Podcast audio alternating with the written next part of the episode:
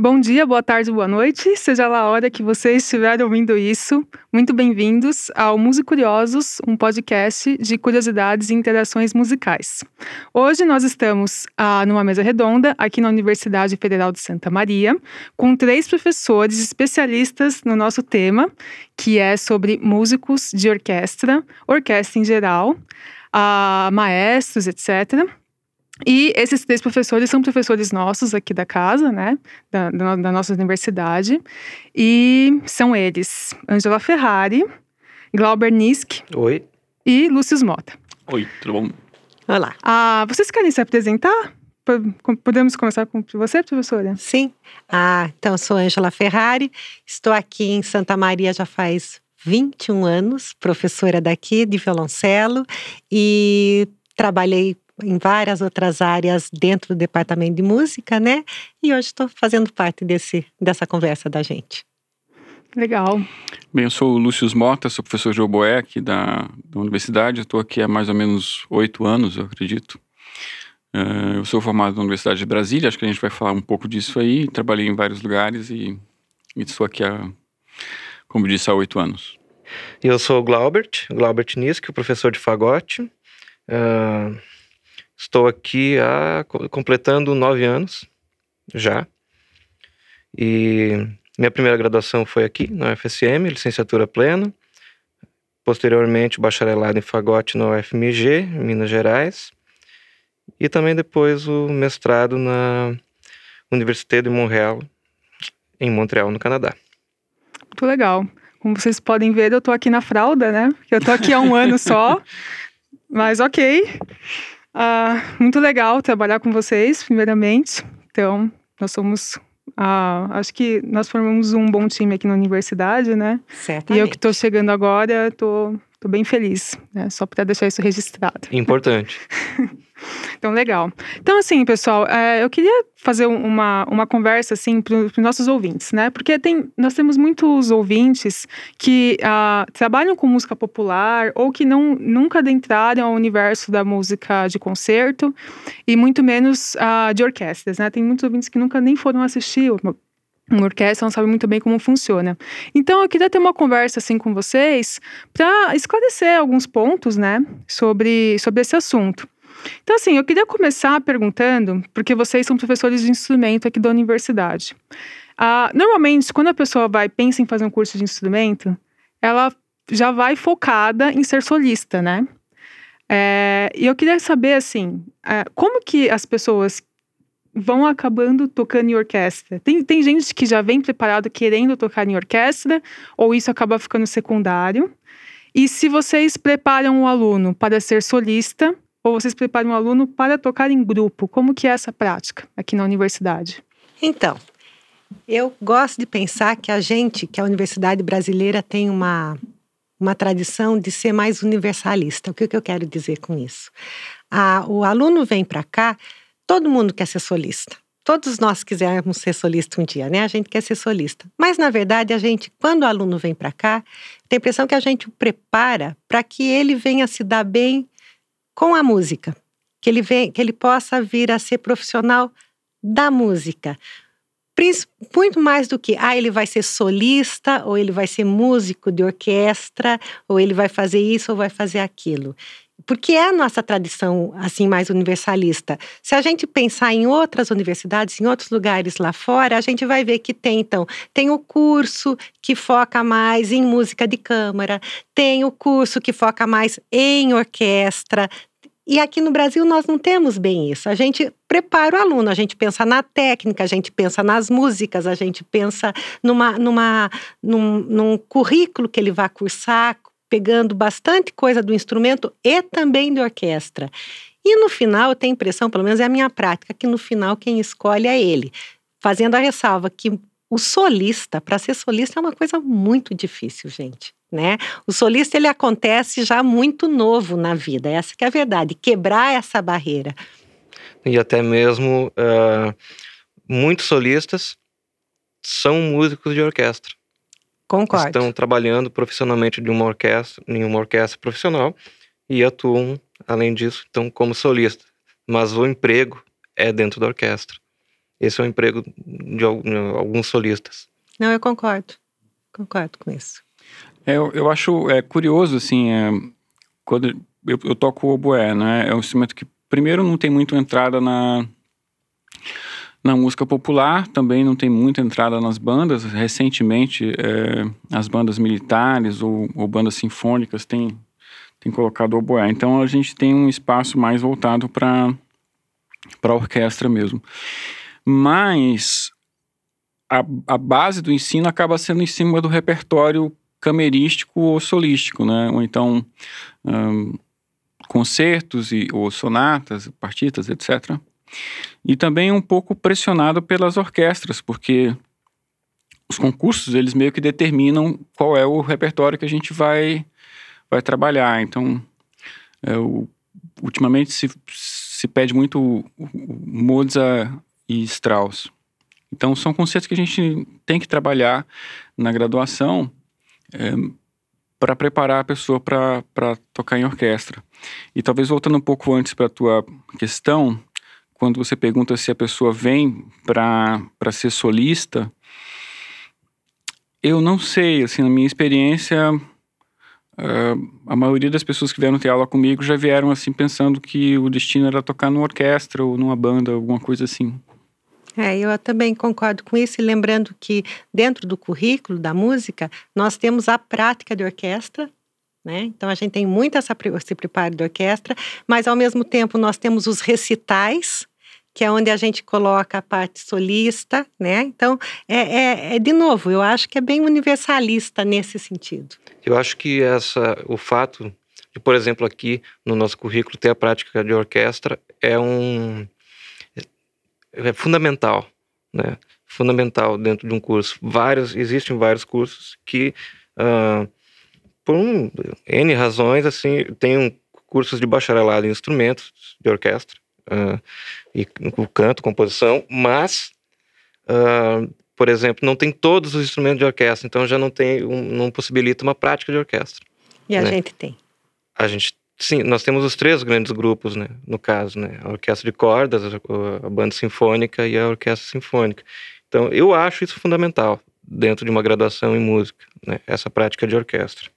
Talvez até direcione um pouco, né, uh, o nosso aluno, o fato dele vir e já ter esses conjuntos, assim, ele já, ele já se integra rapidamente com, com, com esses conjuntos e já começa a pensar que o futuro profissional dele vai ser tocar numa orquestra. Nesse caminho, é. é. E eu acho que isso também é fundamental, né, para formar um bom músico, assim, essa prática de orquestra, prática em grupo, música de câmera, porque além, é, quando a, a, o aluno é muito focado só no, soli, só no solo, só no solo, ele não tem essa experiência em tocar em grupo, ele acaba não escutando os outros. Então, ele não consegue tocar em conjunto, saber se está afinado com o outro, é, ir junto com o outro, né? Então, eu acho que isso, para a formação do músico, de forma geral, assim, é bem importante. Eu, é, eu concordo. Eu acho que, para isso, na orquestra, a música de câmara é fundamental. Que eu vejo bons naipes de orquestra são, bom, são bons quando fazem música de câmara juntos. Eu tenho essa percepção. Uhum. Deixa eu só puxar um gancho do que você disse, o Glaubert, que vários dos solistas que atuam como solistas, eles têm um emprego principal na orquestra, né? É, vocês consideram isso, não sei, sabe? É uma pergunta. Como a orquestra, se a, tocar em orquestra fosse dado como o emprego fixo, em que ele tem o salário ali todo mês, e ter, atuar como solista fosse um freelancer? Ou qual é que é, assim? É, eu discordo um pouco do Glaubert, assim, eu acho que quando se fala um pouco da do solista tradicional, assim, é uma pessoa que tem uma carreira é, independente, que ele está viajando. Eu acho que talvez nesse sentido você estava tava falando da tua primeira pergunta, assim. É, quando a gente tem um músico de orquestra que atua também como solista, geralmente é, é, é como um freelance ou, ou ou ele não tem tantas oportunidades assim de solo, justamente porque a orquestra também, uma orquestra profissional, tem uma agenda muito carregada, né? E talvez não deixa ele, ele sair dali. Mas o Globert talvez estava falando de uma outra realidade. Eu acho que agora que eu estou falando, talvez ele está pensando em, uma, em, algum exemplo que ele tenha. Não, é, também concordo com o que você está falando, uh, mas existem, como eu, eu, falei de orquestra, também existem os solistas que atuam como solistas, mas que têm o seu emprego, por exemplo, Sim. nas universidades. Eles sim. têm. Então, talvez respondendo a tua pergunta, Nayana, uh, eu acho que talvez sim, nesse caso que eu, do meu exemplo, talvez sim, o emprego principal seja orquestra, ou seja universidade, e então, esporadicamente, esses músicos atuam como solistas. Mas também concordo com o Lúcio quando ele dizia, é, solista, solista? Não, esse é, é de carreira. Tipo assim, uhum. lá desde cedo, só faz isso, solista, solista, solista, gira o mundo, tarará, tarará. Tá. E assim, nesse caso, o que é mais comum? Se você, uma orquestra profissional, tá? Não de estudante. Se ela tem, a, ela vai fazer um concerto para oboé, hum. oboé e orquestra. O que é mais comum? Chamar um convidado oboísta de fora ou pegar o oboísta ali que está sentado na orquestra para ele fazer o solo? Eu acho que depende. Eu acho que depende, gente. Eu já vi de tudo. Eu já vi eles chamarem o convidado de fora e já vi pegarem gente da própria orquestra e solar.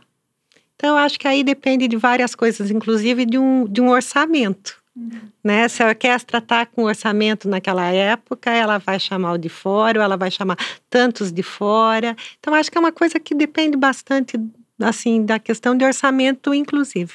É, eu acho também um pouco de política de orquestra. Né? Eu sei de algumas orquestras que, que se vai ter um solo, é, é no caso de oboé especificamente, então vai ser alguém da orquestra. É, é curioso também quando você fala de, de um conceito para oboé, não é? É raro um, um, um oboé, um oboísta ser solista de uma orquestra. É muito mais é muito mais comum a gente ver pianistas, violinistas e violoncelistas é. nessa ordem. Uhum. E e um oboé talvez vai ser solista uma vez a cada dois anos, alguma coisa assim. É, às vezes a cada quatro anos. É do exemplo aí... do oboé porque eu estava olhando para você, Lucas. Sim. Não, mas é curioso assim, sim, como, sim, como que funcionam essas coisas, né? Então, é... em geral, aqui no Brasil, eu tenho observado que eles têm trazido gente de fora, quando é um conceito especificamente para oboé. Né? Raramente é, se tem alguém da orquestra, quando tem talvez em algum, algum momento particular, alguma coisa assim. Só eu estou pensando que a gente sempre pensa nas nossas orquestras, né? Mas há, por exemplo, se a gente vê a, a agenda da orquestra de São Paulo, né? A USESP. Aí é um, é um outro mundo, porque é uma outra, é uma outra estrutura eu acho, de orquestra. Ah, mas as, as orquestras que nós temos, orquestra sinfônica, as outras orquestras sinfônicas dos outros estados, eu acho que elas entram mais nisso que nós estamos falando. Agora, eu quando pego ali a agenda da, da USESP, eu vejo, assim, muita gente de fora o tempo todo. Né? Então, eu tenho a impressão que é uma questão de outra estrutura mesmo de orquestra. Eu acho que acontece os dois casos, mas uh, mesmo assim, uh, tirando a OSESP, eu acho que, em geral, todas uh, as orquestras, na maioria das vezes, em, chamando solistas, são de fora da orquestra. Numa maior, numa maior parte. Falando de orquestras profissionais, né? Profissionais. A, a OSPA, Paraná, exemplo, Brasília. A, a Filarmônica, de, de Minas. Minas. Então, é, a Filarmônica de Minas eu vejo um uh, parecido o caso com a OSESP, com a OSESP né? eu também uhum. vejo. Grandes nomes, é. né? É, Mas na OSPA como... aqui também, que tem uma estrutura profissional, a gente não está falando do orçamento que tem a, a Filarmônica de Minas é. ou a, a OSESP, é, mas é uma orquestra, sabe, né? é. uma orquestra profissional e assim, a gente observa que vem muitos solistas de fora, né? E uh, os ensaios, assim, das orquestras brasileiras, como que é a rotina de ensaios e apresentações? Lúcio, quer começar? eu comecei aqui, né? eu trabalhei muitos anos em orquestra antes de vir para cá, muitos anos mesmo, assim, e é um pouco maçante, né? Eu não sei se a, se a Angela concorda comigo, assim, pode ser muito maçante um ensaio de orquestra e, e um mês depois de outro, e depois de cinco, dez anos, assim. Por que maçante? Explica. Eu tô curiosa agora. Bem, você tem orquestras e orquestras, mas em geral, pela minha experiência, é um, é um ambiente tenso É, é um ambiente que a gente não pode errar muito. É, é um ambiente de alguma competição entre colegas, assim, mesmo de instrumentos diferentes, assim, existe uma, uma certa tensão. Dependendo do maestro que você tem, ele pode também criar um ambiente muito é, difícil, difícil e, e irado, assim, entre entre os músicos da orquestra. Então pode ser um ambiente difícil, né? Pode ser um ambiente tenso. É curioso, a gente acaba se acostumando com isso ao longo do tempo, né? Mas em determinado momento você pode se cansar disso, que acho que foi o que aconteceu um pouco comigo. Talvez acho que é com a Ângela, se eu conheço um pouco a Ângela, a história da Ângela.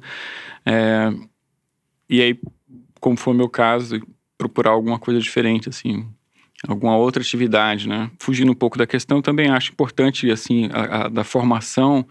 É, é, é, óbvio que a, o destino principal de um, de um aluno de graduação de oboé é a orquestra. Mas a gente também tem que prepará-lo para alguns outros ambientes, inclusive o ambiente acadêmico, né? Que também são, é uma, são opções profissionais. Eu acho que a questão do, do ensaio da orquestra, né? Que, que a gente pode pensar? De novo, nós temos um Brasil dentro de vários Brasis, né? Então, tem orquestras que eu sei, faz tempo que eu estou longe de orquestra, mas que eu sei que tem uma rotina de ensaio, por exemplo, de manhã e dois concertos na semana. Então, elas ganham um certo, um certo salário. E aí, nisso, normalmente os músicos ensaiam, estudam suas partes, mas eles conseguem colocar alguma coisa junto junto dessa atividade. Então, ou, ou dão aula em alguma, alguma escola, ou dão, ou tocam, muitos tocam em, em, em, eventos, em casamentos, eu conheço vários que fazem isso. E tem outros que estão nas orquestras, assim, que são mais hum, uma questão de salário maior e talvez uma exigência maior, como eu acho que é a OSESP, inclusive a Filarmônica de Minas Gerais, que acaba tendo um salário maior, mas também eles têm às vezes eles têm dois ensaios no mesmo dia e uma agenda maior também, ou então uma orquestra de óperas, né? Teatro Municipal de São Paulo, que eu me lembro, fazia óperas. Então, quando chega a ópera, é ópera, eles têm se aquela agenda super carregada de ópera. E a questão da orquestra, que eu acho que, assim, eu toquei em orquestra logo, to, antes na minha, na minha formação sempre em orquestra. Depois eu fui para a OSUSP, que é a Orquestra Sinfônica da USP, né? E foi bom porque eu estava iniciando minha carreira, mas eu pensava, gente, será que eu quero isso? Porque eu queria uh, ter um, ser dona do meu espaço, que eu acho que a gente na, na universidade é. A gente é dona do espaço da gente. Quando a gente fecha a porta da sala da, de aula da gente, a gente que manda ali. E na orquestra não é bem assim, né? Então, para mim, era algo que me fazia. Eu, era, um, era uma carreira que, se eu pudesse, eu iria sair. Iria continuar com música e iria fazer outra coisa. Então, eu direcionei minha vida para vir ser professora. Então, é isso. Não sei se. Engraçado, né?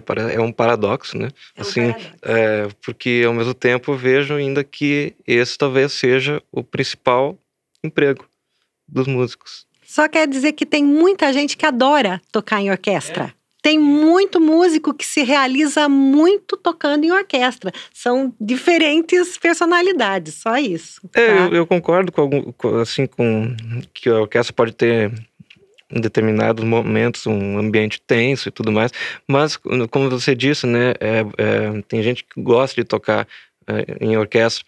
Talvez é melhor uh, porque é bom tocar o repertório de orquestra. Tocar o repertório de, orque de orquestra eu acho muito bom. Né? Talvez eu também não, não tenha essa. Uh, até porque eu, eu, atuo como, como docente, né? não, não me dediquei para ser músico de orquestra profissional. Né? Talvez por isso, porque eu até gosto, eu gosto de tocar o repertório de orquestra, mas talvez não seja o melhor ambiente para mim. É curioso o que o Glaubert falou assim: o ambiente é tenso, mas eu gostava muito durante uma fase longa da minha vida eu gostava muito, justamente por isso, porque o repertório é legal. É, você tocar uma grande sinfonia, você tocar. É muito legal, é, sim. Ópera um pouco menos. Mas. É, ópera assim, ó. Tá no, são quatro restas, aí você tem quatro ensaios gerais. Aí você começa a contar menos um.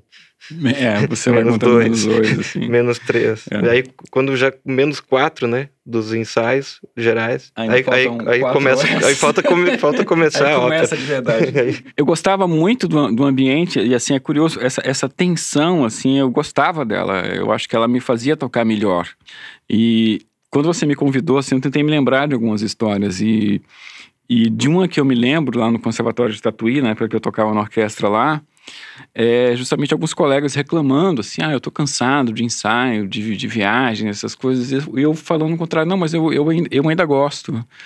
É, e aí eu já tinha uns 15 anos de, de experiência de orquestra, então eu ainda gostava. Mas daquele momento em diante, assim, algum, em algum, em algum instante, assim, Deu. é, primeiro eu me cansei de viajar. Não gosto até hoje. E depois eu comecei a ir por outras razões, assim, a- eu comecei a achar que, que, que o trabalho de orquestra, ele me exigia muito e e a longo prazo eu não tinha uma estabilidade, aí são, começaram a entrar outros fatores é, que começaram a pesar. Eu comecei a ficar mais velho, eu, eu, eu me casei, e aí você começa a vislumbrar outras possibilidades, assim. Mas eu acho que eu gosto de tocar em orquestra, eu acho que eu- hoje eu não gosto de ensaiar. É diferente, assim, que ninguém nos ouça. É, tarde. Tarde. Tarde, tarde, tarde. E desculpa, hoje gosto muito de música de câmara. É, e tá, pois é. Você falou isso agora da música de câmara e falou desse momento, né? Eu também já ouvi de fago- fagotistas, é assim, ah, você tá, tá tocando em tal orquestra, né? Ah, é, tô, é, assim, assim, meio sem graça, assim, é, mas eu gostaria de estar fazendo outras coisas, mais música de câmara, tá? Então eu acho que é isso, chega um momento que, assim, talvez a pessoa dá uma cansada mesmo e quer se dedicar a outras coisas, como o Lúcio disse, e música de câmara eu acho muito bom também. E, e- e essa pessoa está fazendo isso agora. Ela não está mais tocando em orquestra. É, eu tenho um colega que tocava numa grande orquestra e saiu. E ele falou assim: Ah, talvez eu, eu, eu tenho medo de sem saudade de tocar uma grande sinfonia do Mahler, alguma coisa assim. É, eu nunca tive a oportunidade de tocar uma, uma grande sinfonia do Mahler. Toquei muito Beethoven, muito Brahms. Então, isso é uma coisa que eu sinto falta. Eu acho que se eu tivesse uma oportunidade de tocar uma a quinta do Mahler, ou a, ou a primeira, ou a, a segunda, assim, seria uma experiência interessante mas só uma experiência tá bom, assim. É, vocês é, começaram dizendo que era bastante difícil, maçante, né, às vezes cansativo. E aí eu fiquei pensando assim, então eu vou para a próxima pergunta, que te- tem, tem relação. É, o tempo de ensaio é aquele que já está determinado, né, para cada orquestra, cada mestre decide, enfim. Mas qual é o tempo de estudo individual que o instrumentista ali tem que estudar aquele repertório em casa, para ele chegar no dia do ensaio tocando? Isso é, é maçante também? É, a pessoa perde a vida fazendo isso? Como que é? Isso depende. É, se você vai tocar alguma coisa que você já tocou, é, tem que se manter. Se você vai tocar uma peça que é nova, mas é fácil. Se você vai tocar uma peça que você já tocou, mas é muito difícil, então é muito variado. E uma outra coisa que a gente, que a Ângela já tocou assim, é raramente alguém vai ter um emprego de orquestra assim exclusivo. Você talvez toque, dê aulas, etc. Então assim, dependendo da circunstância, você vai ter que achar algum horário, você vai ter que produzir um horário assim na tua agenda, no teu dia, em função daquele repertório específico que a orquestra vai tocar. Eu sempre comparei a orquestra como um cofrinho. Seguinte, ela sempre vai fazer Beethoven, ela sempre vai fazer Mozart. Então, quantos Beethovens, quantos Mozart, quantos isso eu já tenho no meu cofrinho. Uhum. Então aí ah, aparece de novo aquilo lá, eu já sei qual que é o, aonde eu não sei tocar, o que, que eu tenho que estudar mais. Então, isso já me corta um caminho. Agora, há peças, né? Como o Lúcio falou, tá, tem, qual é o repertório? Se aparece um, um Strauss, né? Um Richard Strauss, a gente tem que sentar e estudar sempre. Tem músicos que eu sei que fazem seus, seus, ah, suas, seus estudos baseados nos trechos de orquestra. Porque quando eles aparecem, eles já estão meio caminho andado. Então, tem, tem, essas pessoas começam a ter uma certa sabedoria de como manter o repertório na orquestra.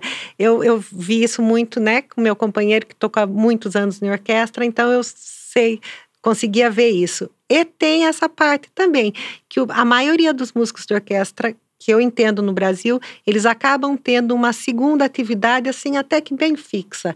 Normalmente é da aula. Ou numa escola, ou num conservatório, eles acabam tendo essa segunda atividade também. E tem muitos que tocam em eventos, casamentos, tem, tem músicos que têm firmas de casamento. Eu conheço gente que toca orquestra e tem a firma de casamento. Então é um músico assim, acaba sendo eclético a coisa, né? Dependendo da agenda da orquestra, dependendo, aí tem que ver. É muito difícil generalizar, mas eu acho que é por aí. Eu acho que talvez seja um bem diferente, não? Eu ia falar um pouco, né? Que a gente está falando bastante de orquestra tradicional que toca Mozart, Beethoven o tempo todo. Mas talvez uma orquestra experimental que só faz repertório contemporâneo ou que só faz estreias de peças inéditas. Deve ser muito mais complicado, né? O, rotina de ensaio, não sei. É, primeiro acho que no Brasil praticamente não tem nenhuma orquestra que se dedique assim. Eu acho que tinha um conjunto em São Paulo. Tem, na. Acho que era Camerata Aberta, né? Mas eu toquei na, na banda do Conservatório de Tatuí e era. E é basicamente isso, a gente só fazia estreias. Mas é muito curioso também, porque é, você acaba pegando o jeito da maneira como as pessoas escrevem para o teu instrumento em determinado ambiente. Por exemplo, o, o Haydn, ele escreve para o oboé de uma determinada maneira, Mozart de outra, uh, Beethoven ou Brahms de outra maneira.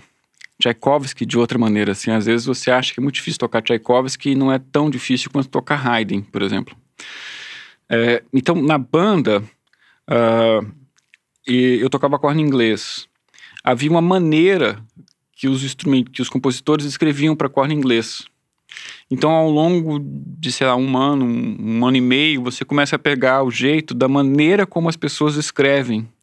Então, mesmo sendo uma obra nova, você acaba desenvolvendo algumas habilidades ou algumas técnicas que te permitem economizar tempo. Mesmo com técnica Mesmo com estendida? A... Raramente você vai ter um conjunto grande, como é uma banda, uma, uma, uma questão de técnica estendida. É... Eu, há pouco tempo agora, eu vi uma peça em, para a orquestra sinfônica que tinha técnica estendida, inclusive, curiosamente, para fagote. Tinha alguns, alguns multifônicos, né? Mas técnica estendida é um negócio que, que raramente eu, eu, eu, vi em orquestra, sinceramente, assim, talvez algum harmônico, alguma coisa assim. Vi muito mais em, em repertório solista, concerto para oboé ou, ou, música de câmara, né? A gente tocou uma peça, a gente estreou uma peça do Ernest Widmer, tinha muito multifônico, um, muita coisa assim no meio da peça. Mas é música de câmara, né? É, eu creio que hoje os compositores, os novos, eles já, já estão uh, colocando essas técnicas uh, estendidas nas obras de orquestra. Uh, eu digo porque num período agora anterior, em uma determinada orquestra, eu cheguei a tocar uh, sempre, um, tinha um ou dois concertos por ano que haviam essas obras, tipo obras de novos compositores, e então aparecia esses efeitos assim. Mas era obra para orquestra. Talvez, não sei, talvez pode, possa ser uma tendência ou não, ou, ou eu peguei casos particulares, assim, tipo, ah, justo aqueles compositores fizeram isso. Né? Não sei. Curioso, eu nunca tive essa experiência, é. assim. É, mas volta, né? Uma vez você aprendido aquilo, fica no cofre. Sim. Fica. Fica. Né? Tem o cofre. Então a gente acaba trazendo. Isso não quer dizer que fique mais fácil, mas pelo menos a gente vai aperfeiçoando, tentando fazer melhor. Tenho a impressão que é assim. Uma coisa engraçada, a Angela falou assim, não é, não é fácil você tocar, por exemplo, uma abertura do Rossini ou, uma sinfonia do Haydn, mas você tocou uma, duas, quinze, aí... Vai aprendendo, né? É, vai, aprendendo. vai, ser difícil, mas tá bom, é a décima sexta vez que eu vou tocar isso. Isso é orquestra, ela repete muito é. repertório, gente. É. é. isso é, uma, é um fato. A orquestra eu tive, eu tive um professor, muito o, repertório. o Best Lucarelli, ele falou assim que em quatro anos você toca o repertório da orquestra, aí começa a repetir. É. É, é legal isso aí. Por um lado é bom, assim. Eu queria também perguntar para vocês, para vocês explicarem, né, para o ouvinte, a diferença, assim, entre uma orquestra profissional e uma orquestra jovem ou de estudantes. Qual a principal diferença entre elas? Eu acho que o nome diz, né? Estudante, eu tenho. O que deveria ser é que existe uma atitude de pedagogia na coisa, de ensino. Então, que o estudante deveria estar ali para aprender. Né, aprender como tocar em orquestra, aprender o repertório. Então, nós temos que pensar no grande grupo e aí o, o, o, repertório deveria caminhar junto com esse grupo de estudantes. E caminha? O que eu muitas vezes vejo, não. Eu acho não difícil. caminha. Eu acho que é difícil porque numa orquestra de estudantes nem sempre a gente tem todos aqueles naipes é, completos. É, é, por exemplo, às, às, vezes você tem três trombones, dois trompetes, dois cellos, pode até ter dois fagotes, dois oboés, uma viola e dez violinos. Digamos que tu tem um repertório, uma orquestra para tentar fazer um, um repertório um pouquinho maior, né? Sair do concerto grosso, por exemplo, do, do, do, do né, só com, com cordas. Mas aí tem esse, esse desequilíbrio, né? Mas muitas vezes aí o maestro diz, ah, mas então se for assim eu só vou tocar Corelli, né? Por exemplo. E aí o que, e como é que você faz, né? Se tem dois cellos, um exemplo, né? E, por exemplo, um naipe de sopros completo. Também não sei. É, mas é. de qualquer forma eu vejo que orquestra de estudantes a gente teria que pensar principalmente na parte da, do ensino, que eles estão ali para aprender. E eu acho que assim, o que a gente vê muito no Brasil e é muito comum e na, já desde quando eu tocava em orquestra em São Paulo, é que nós temos as, as ajudas, né? As bolsas ou uma, uma ajuda monetária. E se não tomar cuidado, essa ajuda monetária acaba ficando como se fosse um salário. E a partir daí, a orquestra para de ser de estudante e ela fica uma orquestra quase que profissional, não sendo profissional. Eu vejo acontecer isso muito e isso sempre me causou assim um pouco de angústia mesmo de ver isso aí. Eu acho que tem uma questão assim. Um, um fato é esse que o Glaubert falou, assim, às vezes você tem uma, uma, orquestra que não tem todos os instrumentos.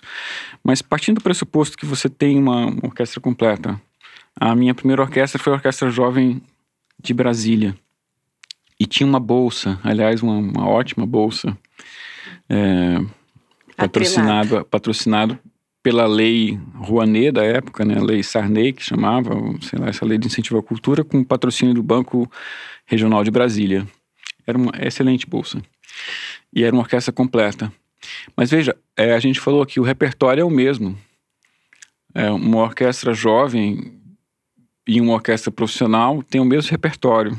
Mas isso depende muito do ambiente que se vai criar. Um dos primeiros concertos que eu fiz com a Orquestra Jovem de Brasília, a gente teve um regente assim que talvez tenha sido muito bom para todo mundo, mas para mim foi um horror. Eu me lembro claramente assim de um, de um, colega contrabaixista que, que me ajudou muito. Assim, eu não sei é, como teria sido a minha carreira depois disso, os traumas que eu poderia ter tido de, depois disso, mas uma pressão muito grande em cima dos oboés, ou em cima de mim, particularmente é o que eu senti assim. E, e já toquei em orquestras profissionais que, dependendo do maestro, o ambiente era muito bom. Só queria fazer uma parte ali. Realmente o repertório é o mesmo. Como é que você prepara? Né? Então, acho que é aí que está o ponto também. Porque uma coisa é você preparar quando você está com uma orquestra profissional. Então, quantos ensaios vão ser para aquele repertório? Você está com uma orquestra de estudantes? Tá, eu também quero tocar o mesmo repertório. Quantos ensaios eu vou ter? Então, eu acho que, é, para mim, tem essa questão da didática, que às vezes não é respeitada na orquestra de estudantes. Concordo com você. Eu também concordo.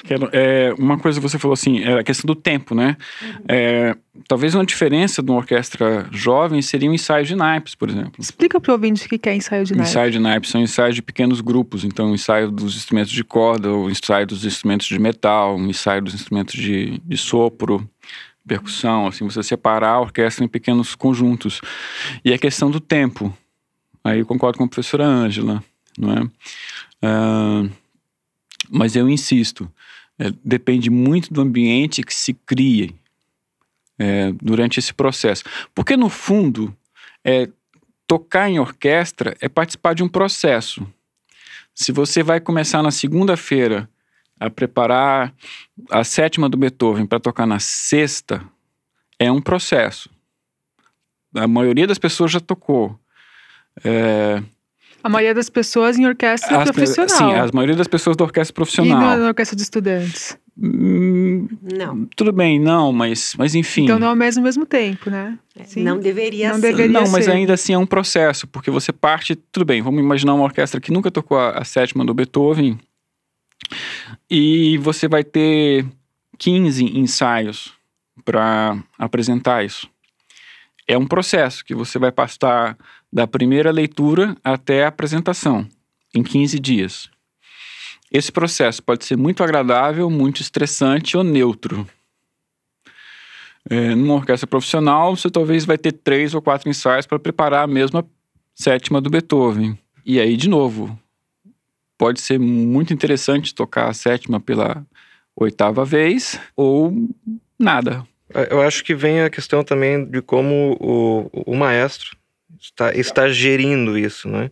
Como ele, como ele está gerindo esses ensaios de orquestra, esses 15 ensaios de orquestra jovem ou, ou universitária, né?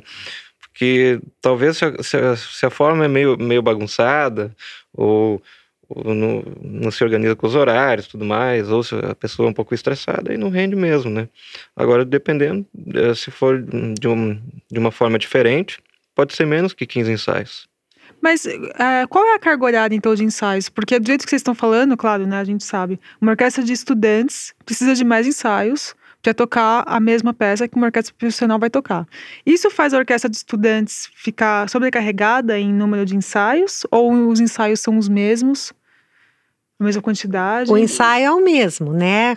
Imagino que seja tempo. o mesmo, né? Deveria ensaio, ficar mais tempo a duas, música. É, duas horas de ensaio. A maioria das vezes, por exemplo, na minha experiência, a minha maior experiência de orquestra é em, em orquestras de escola, né? É, jovens, universitários. E na maioria das vezes o que acontece é assim, são, ou deveria, dois ensaios por semana, entre duas, duas horas e meia de ensaio a cada ensaio. E o tempo de preparação por exemplo, na, na orquestra de Montreal que eu toquei, é, era, era um ensaio segunda, sexta-feira, das nove e meia, meio-dia, mais ou menos, que eu estou lembrando aqui, eram dois concertos por semestre, dois meses para cada repertório.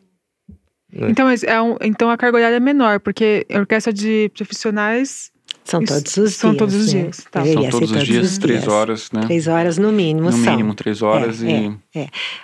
Pois é, mas é, a gente não vê acontecer isso muito, né? A gente, o que a gente vê acontecer é que acaba tendo a orquestra jovem, a orquestra de estudantes, porque tem uma certa bolsa, ou então porque tem um certo patrocínio, ou seja o que for, ela acaba tendo uma agenda de cumprir tudo isso para poder a, ah, sustentar esse, esse ganho também. E aí você vê a orquestra tocando de 15 em 15 dias, você vê a orquestra tocando de repertórios diferentes uh, duas vezes por mês. Então, assim, não, não tem isso que ele falou, né? Que é, ah, a gente tocava duas vezes por, por semestre. Eu me lembro nas orquestras jovens que eu toquei, e eu tive sorte nisso. Eu toquei na, na Orquestra Jovem do, de São Paulo, que era o maestro Jamil Maluf na época, e depois toquei fora do Brasil, quando estudei fora, e realmente era um concerto a cada mês, cada mês e meio. Então eu estava acostumada a pre preparar aquilo ali, né? E de repente a gente vê que não, não, a maioria não é assim, ou sei lá se eu estou equivocada. Eu, eu acho que são casos e casos, né? Eu vou dar mais um exemplo. Quando eu toquei na Orquestra Jovem do Palácio das Artes, em Belo Horizonte, era uma orquestra com bolsa. Isso, era, isso foi em 2008 e na época a bolsa já era uns 300 reais. Né? Mas a orquestra cumpria uma agenda parecida com o que eu falei anteriormente. Dois ensaios por semana, é esse tempo de ensaio, duas horas e meia. E dois programas, é, dois, dois programas por semestre. Claro que aí, naquele momento da, de, dos concertos, aí você fazia um concerto, por exemplo, nas, em Belo Horizonte e mais dois, três naquela semana em cidades do interior do estado. Né? Mas era naquele momento, com o mesmo repertório. Né? Uhum. Mas funcionava assim. Outra coisa que estou lembrando é que a primeira orquestra que eu toquei foi a Orquestra Jovem de Santa Maria. Né?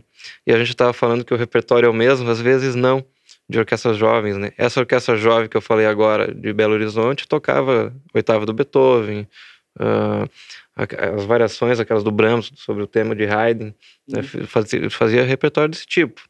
Bem ou mal, já não lembro. Mas essa orque a orquestra jovem aqui, Santa Maria, fazia repertório de nível de orquestra jovem. Tipo, feita para orquestra jovem. Arranjos e tudo mais. Nunca fez, assim, por exemplo, uma, uma grande sinfonia, né? Então, acho que são casos e casos de, de, de vários pontos, né? De repertório, de tempo de ensaio, eh, de local, né? e da, e da gerência, né? De quem está quem tá gerindo tudo isso daí. Gerência, vou puxar a pergunta então.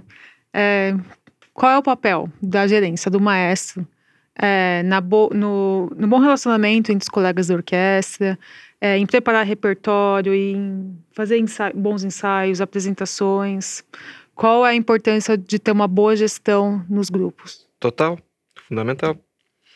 É, eu acho que o que a gente falou aqui, basicamente, né, da questão do ambiente, é, isso é muito de responsabilidade do maestro, né? Eu acho que o papel do, do regente, hoje em dia, é mesmo o papel do, do líder ou do gestor, vamos supor, técnicas de gestão, de você deixar um, um, um bom ambiente, de você ter uma gestão democrática ou não.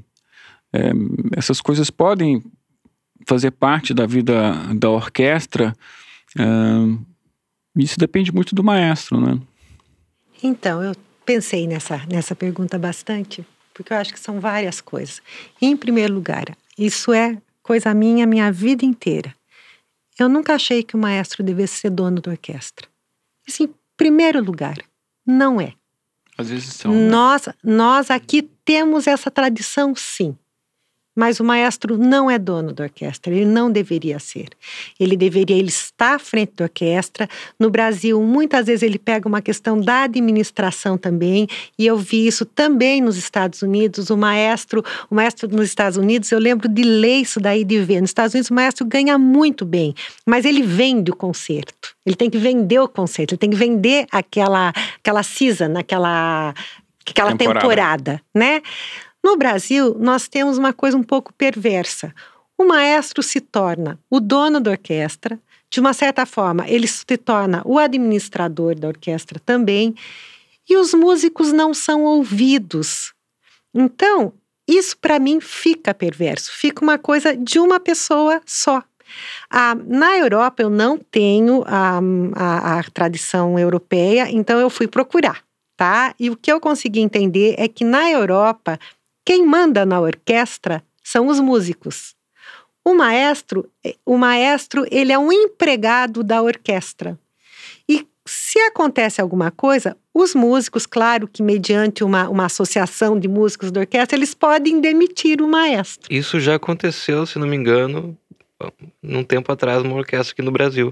Pode ser, não me lembro mais. Não sei dizer, eu não saberia. Mas eu fico, eu fico um pouco com isso, que eu acho que é uma, é uma, é uma situação um pouco perversa que se colocou no Brasil, de que o maestro é o dono da orquestra. A gente acha isso, a gente acaba achando natural. E foi algo que sempre me pegou. Eu acho que ele é um, é, no máximo, ou então, tirando o máximo, ele é um componente da orquestra como todos nós somos todos os músicos são. Claro que ele faz a gestão aqui, mas eu acho que não deveria ser o dono. É isso que eu quero dizer. É. Eu acho que a gente também tem uma, uma realidade aqui no Brasil que as orquestras são muito dependentes do Estado, né? seja em âmbito estadual ou municipal. E os cargos de regente acabam sendo cargos quase que de confiança. Políticos. É, cargos políticos. Então, às vezes, aquela pessoa que está ali à frente eu tive um, um professor onde ele falava uma piada assim: todo governador tem o seu engenheiro, o seu arquiteto e o seu maestro. Então ele, ele, ele, ele tem um nome que ele vai colocar ali na orquestra para gerir a orquestra em nome dele, né? A maioria das vezes a gente observa isso, assim, as orquestras elas não têm uma independência uh, financeira ou uma autonomia, né? Como a universidade tem, por exemplo. Quando a professora fala que a gente entra dentro da sala a gente tem uma certa autonomia, né? Da, dentro da sala dentro de aula da, gente, aula, a gente os, os nossos sim. cursos, a universidade como um todo tem uma autonomia. As orquestras parece que elas não têm essa, essa estrutura ainda muito bem definida, com algumas exceções, é claro, né? Tomara que a gente não cause uma revolução agora, assim. Se fosse ao vivo, assim, talvez a gente saía agora ali fora e ia estar um tanto de gente com as bandeiras. É, queremos ser livres, algo assim. Vamos para os comentários aqui, ó. É. Os comentários é, dos ouvintes. É, eu também gostaria de colocar assim, né? É, vocês são instrumentistas, formados em instrumento, e a minha formação é em regência. Uhum. Eu fiz é, graduação em regência. E você ficou ouvindo tudo isso até agora calada? É claro, mas é claro.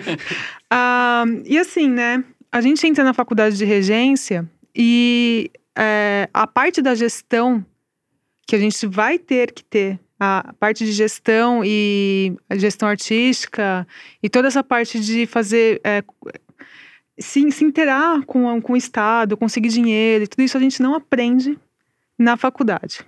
Tipo, isso nem se fala lá. O que a gente aprende lá é música, é, é RG. Então, talvez alguns dos maestros, eles, uh, uh, com certeza, todos eles aprendem isso na prática aqui no Brasil, né? É, fazendo, assim. E é, tem uma história muito curiosa minha, né? Eu estava na graduação e um, um, colega meu da minha classe de regência, ele era instrumentista antes. E ele foi fazer regência por problemas né? Ele decidiu fazer regência. E ele tocava numa orquestra jovem. E quem regia aquela orquestra jovem era um maestro mais carrasco do estado de São Paulo, que regia na, regeu muito tempo a OSESP. E tinha uma fama, assim, de esculhambar músico, gritar, jogar coisa no chão e tal. E quando ele falou, ah, eu, eu, eu tocava na, na orquestra jovem que fulano regia, a sala inteira virou assim pra ele, sabe? Tipo, vocês levavam bronca? Como que ele fazia? Ele falou, não, ele era super educado, nunca brigou com a gente. E aí eu perguntei, mas como, né? Ele, a fama que ele tem. E ele disse, não, ele falava isso pra gente. Ele falava assim, vocês são alunos, vocês são estudantes. Vocês não são obrigados a nada, vocês estão aqui para aprender. Eles lá ganham um salário muito alto. Então, era essa, essa a explicação dele, assim. Então, eu achei. Eh, isso, isso foi tão curioso, foi em 2007, né? Eu lembro até hoje, assim, porque eu falei: olha só, então não é da personalidade da pessoa. Então, talvez ele, ele, ele agia assim porque ele achava certo, sabe? Na, naquele ambiente. não, não sei né? Só uma coisa que essa, esse despreparo administrativo todos nós temos, Nayana, em todos os âmbitos. Quando a gente chega na universidade, a gente pega todos os novinhos e coloca lá na chefia de departamento, entendeu? Então, eu quando cheguei com dois anos, eu era chefe de departamento. Eu não sabia o que eu estava fazendo. E fui durante muitos anos, ou seja, eu dizia assim: meu Deus, eu não fiz preparo nenhum, o que, será? Eu nunca me esqueço um dia que eu fui para um outro professor e falei assim: escuta, aqui está escrito, último dia para encargos didáticos. O que, que é encargo didático? Eu não tenho a menor ideia o que, que era. Era pôr o nome do professor na disciplina, né? Então, isso, infelizmente, não tem esse preparo para a gente. Eu acho que a gente até, agora falando só uma questão assim, que vai no ar também, mas assim, a gente tinha que começar a colocar disciplinas eletivas e tudo mais que, prepara, que nos preparasse para sermos também administrativos. Gestores. Né? Gestores. Gestores é. da, da, nossa carreira. Né? Isso eu acho que não serve só para o maestro.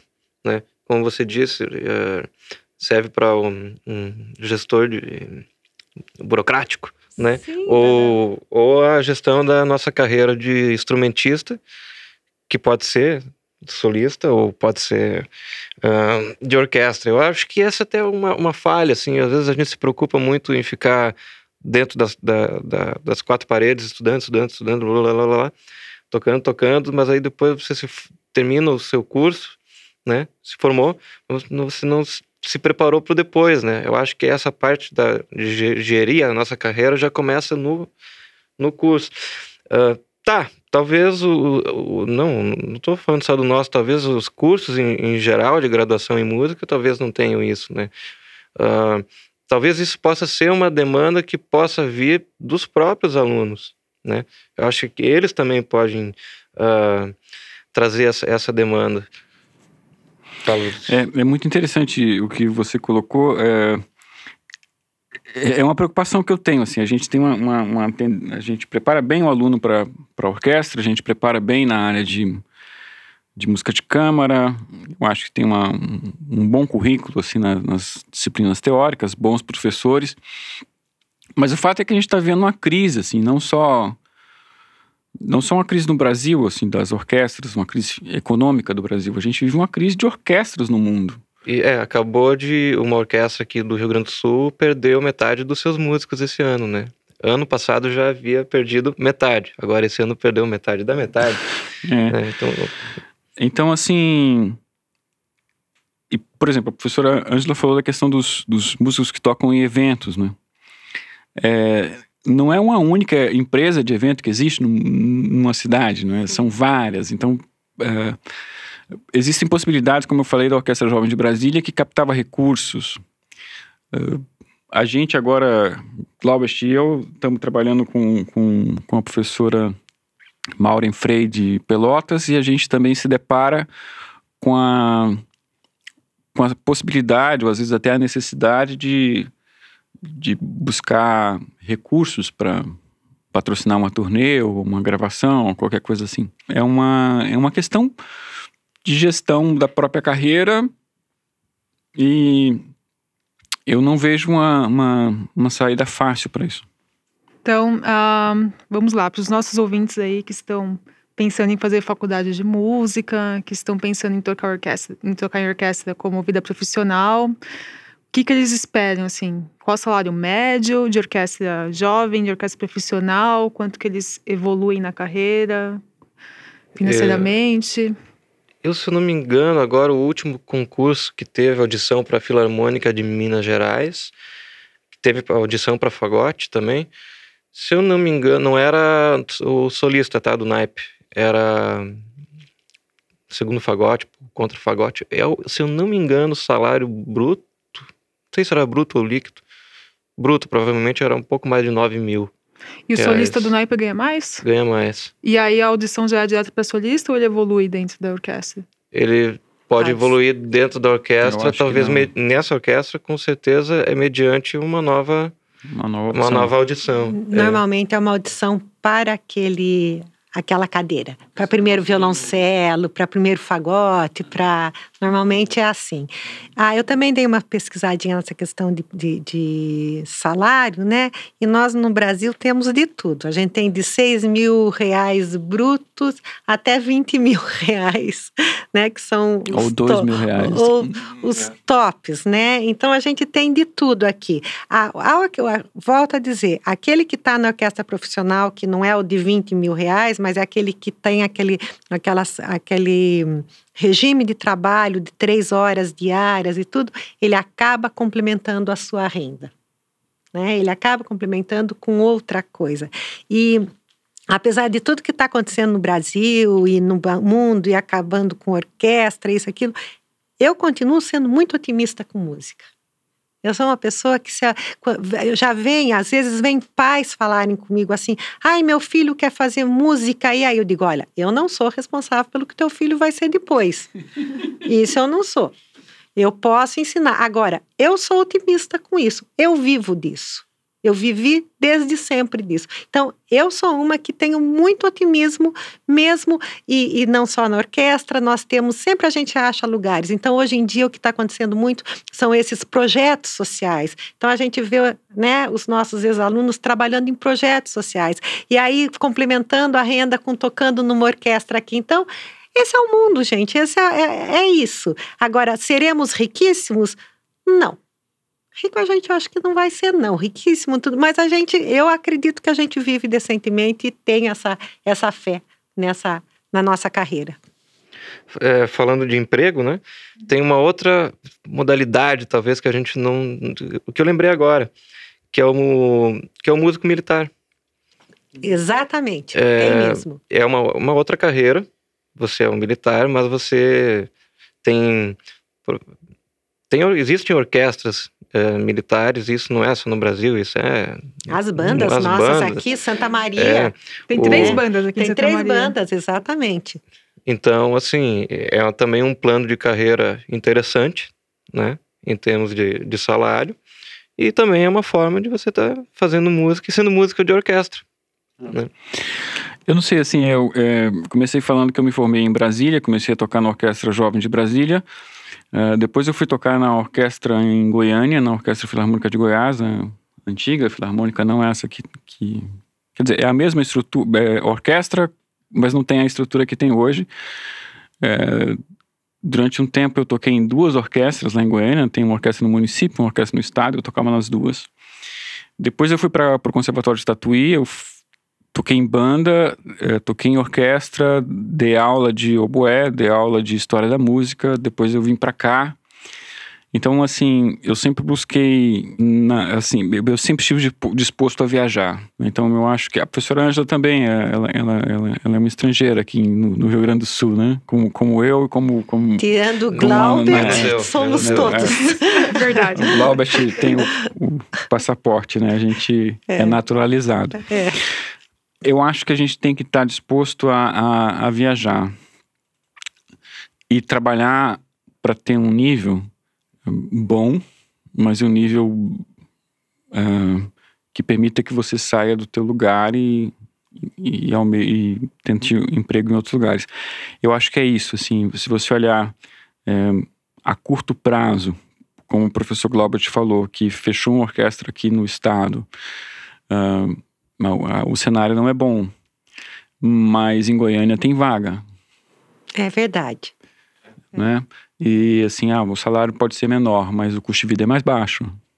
É, os empregos. Então, os eles, empregos eles, você tem que, tá, tem que estar tá disposto a sair. Eles existem. Eu, eu, sempre, eu sempre dizia, na época, quando eu estava até para prestar o concurso aqui, eu falava com colegas meus, eu dizia: olha, cara, para trabalho não tem lugar. Você vai onde acreditar.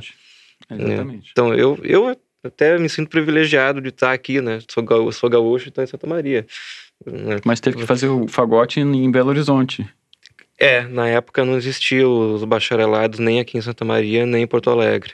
É, teve que se mover, é, né? É, é. Tive, tive, precisei me movimentar. Voltando ao assunto agora, eu lembrei, assim, uma coisa que sempre me causou muita admiração dos músicos que eu conheço em, em Belo Horizonte é, é, o fato de que eles estão sempre atrás de editais do SESI, do SESC, das leis de incentivo municipal. Eu sempre estou vendo eles trabalharem com projetos. Então, tocam na orquestra, mas estão desenvolvendo outros projetos que, que complementam a renda ou, ou às vezes dão uma... Sei lá, você toca na orquestra tem um, um, grupo muito grande, você tem objetivos que tem que fazer ali para tocar a sétima do Beethoven, etc. Mas você pode estar afim de tocar um quarteto de cordas, um quinteto de sopros, e aí esses editais, essas, essas uh, leis de incentivo que você atua como produtor, né, como alguém que vai captar recursos, é, te dá também uma outra possibilidade de, de atuação como, como músico. Eu acho que voltando àquele assunto da, da, da, formação do como, como não, não só como instrumentista, né, mas como gestor da própria carreira. Eu só eu lembrei de uma, de uma coisa que eu gostaria de colocar, um músico de orquestra, né? Quando ele foi, a gente falou de música de câmara, né? Só lembrei aqui que as, as grandes orquestras, digamos assim, as, as orquestras profissionais, a maioria delas, além do repertório sinfônico, fazem repertório de música de câmara tem as séries de, de, música de câmara. Então, dentro da orquestra, muito provavelmente o músico não vai atuar só tocando o repertório, sinfonias, aberturas, óperas, mas também vai, vai participar de várias séries de concertos de música de câmara. Que é o que eu falei anteriormente, que eu acho que é fundamental para tocar dentro da orquestra. Que Talvez a orquestra seja uma, uma música de câmara maior, não sei. Uhum. fazer uma, uma pergunta que me veio agora e ela é bem importante, assim. É, para fazer audição para orquestra, exige-se o diploma de bacharelado ou se uma pessoa nunca quiser fazer faculdade, ela quiser estudar com o professor particular dela a vida inteira, ela também pode fazer esse, essa prova e tocar em orquestra? E bom, isso depende de edital, mas em geral acredito que, que pode. Pode. Eu conheço alguns casos assim, é Campinas, é, a Municipal de Campinas pede pede diploma. Pede diploma é, tá. então... A Orquestra Sinfônica do Teatro Nacional Cláudio Santoro em Brasília. E a gente tem que pensar também que algumas universidades têm orquestras, né? A Universidade acho que da Paraíba, se eu não me engano, o FRJ, A USP, né? A USP, eu não sei como é o caso da USP, A mas... USP é- era uma orquestra, mas ela não fazia parte, na época que eu trabalhei, ela não fazia parte do departamento de música. Era um então, corpo era um né? corpo Isso, é, artístico da universidade. isso. Então, eu lembro que nós éramos professores de orquestra, o que não tinha nada a ver com o professor, com o professor do departamento de diploma? música. Porque, porque o, o lembro. caso da UFRJ, a Não carreira me de lembro, música é um lembro. curso superior, né? É, então, é, o que, que é uma carreira de músico superior? Então, a- o professor universitário é uma Tem carreira ter- de curso superior. sim, Você sim. tem que ter uma graduação e, e aí mínimo graduação para ser professor universitário. E, e o caso de músico de uma orquestra sustentada por uma universidade federal, assim, tem que ter, tem que ter diploma. Bacana, então, gente. Então, será que a gente pode ir para a segunda parte, segundo bloco do, Sim. do podcast, que é o Escuta Só? Então, cada um de nós sugere uma música para o ouvinte que acha que vai ser super legal. Quem quer começar? Pode ser eu. Eu sou o Glaubert. O- Acho que a gente já sabe agora. Ah, então, o que eu trouxe aqui, que é justo. Ah, talvez uma das coisas que a gente não falou, que eu comentei antes. ah, repertório de prova de orquestra, as provas de orquestra, né? Então, o que eu, o que eu trouxe é o concerto em si bemol maior, para fagote e orquestra, de Mozart. Ah, Mozart, para quem não sabe, é um compositor do período clássico, talvez o mais emblemático. Ah, e essa é uma peça que em todo o concurso de orquestra é Mozart e as outras coisas. Tipo, todos os excertos de orquestra e Mozart. Mozart. Né? A gente sempre. o- os fagotistas brincam, né? O, o- a- o fagotista tem duas certezas na vida. A primeira é a morte. A segunda. Tchan, Concerto Mozart. concerto do Mozart. Então, fica. Os fagotistas já sabem, mas fica uma- essa curiosidade, então. Fica a dica aí. A morte é universal, todos nós temos essa certeza.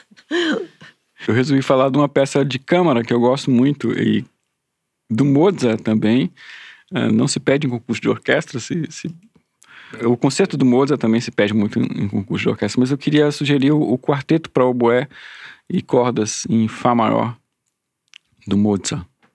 Um, me, me agrada. Tá, e eu então.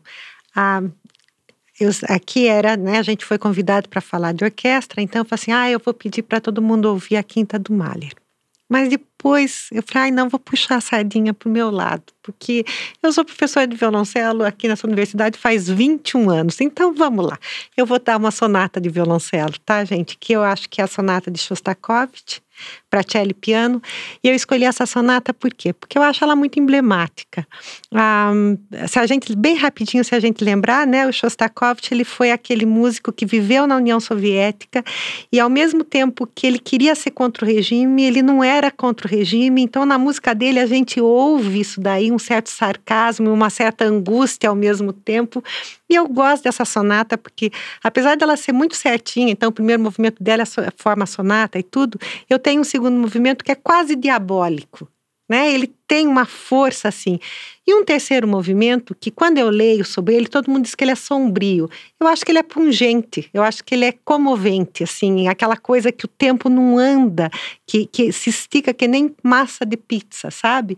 Então eu resolvi que eu ia falar do, da sonata de Shostakovich, que não faz parte, assim, dessa conversa de orquestra, mas faz parte do meu universo. Então fica a dica. Muito legal. É, eu também, eu vim aqui, eu sabia que cada um ia puxar a sardinha. Eu sabia assim, né? Tinha quase certeza, acertei. Então eu pensei em sugerir uma, uma peça diferente, né? Já que a gente tá falando de orquestra, eu pensei em sugerir as sinfonias clássicas, né? Mas aí eu falei, não, vamos, vamos sugerir uma coisa que o ouvinte nunca escutou, que eu acho que ele nunca escutou, né? Então eu escolhi o Gruppen, do Stockhausen. Ah, é uma peça de 1955. O Stockhausen é um compositor alemão, morreu recentemente, recentemente, morreu em 2007, Sim, É. recente. recente. E ele é muito conhecido pelo trabalho dele em música eletroacústica, né? Mas o Gruppen não é uma, é uma peça que tem três orquestras de uma vez. Então, Já que a gente estava falando de orquestra, porque uma, se nós podemos colocar três. três. Né? Vamos então, gastar dinheiro. a formação, é, todas as orquestras juntas somam 109 músicos. E em cada orquestra tem um maestro. Então são para três maestros também. Tem... três tempos diferentes também, né? Os, o, os andamentos são simultâneos, assim. É bem doido. É, é muito, é, muito complexa essa peça. É bem, bem complexa mesmo. E aí os maestros ficam de... É, os maestros conseguem se enxergar, né? Então é, a, as orquestras ficam, ficam num formato quase de triângulo, em que os maestros conseguem se enxergar para na nas horas juntas, né? Eles regerem. E essa peça é legal, não só ouvir, é legal ver o vídeo mesmo. Uhum. Coloca lá no YouTube, porque a gente tem a parte visual das orquestras e tal. Ah, você falou do YouTube, só queria dizer que essa sonata aqui do Shostakovich tem no YouTube uma gravação dele com o Rostropovich, que é um grande, era um grande violoncelista. Então isso também é legal, que a gente escuta a gravação do próprio Shostakovich tocando a sonata. Lembrei de dizer isso também. É, só, só, talvez não tenha tempo assim. É, é curioso, é, vocês escolheram compositores é, do século XX e a maior parte do tempo em orquestra a gente está tocando música do século XVIII e XIX. Então, é, Glaubert e eu é, escolhemos Mozart porque são, é um compositor muito emblemático, tanto para oboé quanto para fagote. Mas vocês pegaram Shostakovich e Stockhausen, que são compositores muito. É, Shostakovich morreu nos anos 70, né? Uhum. É, e também é um, é um grande compositor 75, orquestral. Ele morreu, é, 75. é um grande compositor orquestral, é um compositor do repertório, né, hoje em dia. Sim. Inclusive em concursos. Ai, gente, ó, gostei muito, viu, de dividir a mesa com vocês. Então, eu gostaria de agradecer de novo que vocês aceitaram o convite com tão bom grado. E eu acho que foi bastante proveitoso aí. Nosso, os nossos ouvintes vão ficar muito satisfeitos, acredito eu, com nossa, com nossa conversa. Vão aprender. Toma, é, contamos com isso. Vão aprender muita coisa aí. Então tá certo. Tá então eu gostaria de agradecer novamente. Muito obrigada. Eu que agradeço o convite. Muito legal. Então tá bom, gente. Muito obrigada. E Uh, o ouvinte pode entrar no nosso site www.musicuriosos.com e a gente gosta de ouvir comentários, tá? Então comenta aí na rede social que a gente quer saber o feedback de vocês. E também vocês podem mandar e-mail pra gente, musicuriosos@gmail.com, que eu prometo que a gente vai responder todos. OK? Então até uma próxima. Tchau, tchau. Obrigada por ouvir o nosso episódio, espero que vocês tenham gostado e gostaria de agradecer ao FIEX, Fundo de Incentivo à Extensão da Universidade Federal de Santa Maria, que está financiando este projeto. Uh, pedir para vocês entrar no nosso site para mais informações, www.musicuriosos.com e também gostaria de agradecer aos bolsistas Jéssica Brucker e Marcos Klein, que tornam este podcast possível. Muito obrigada.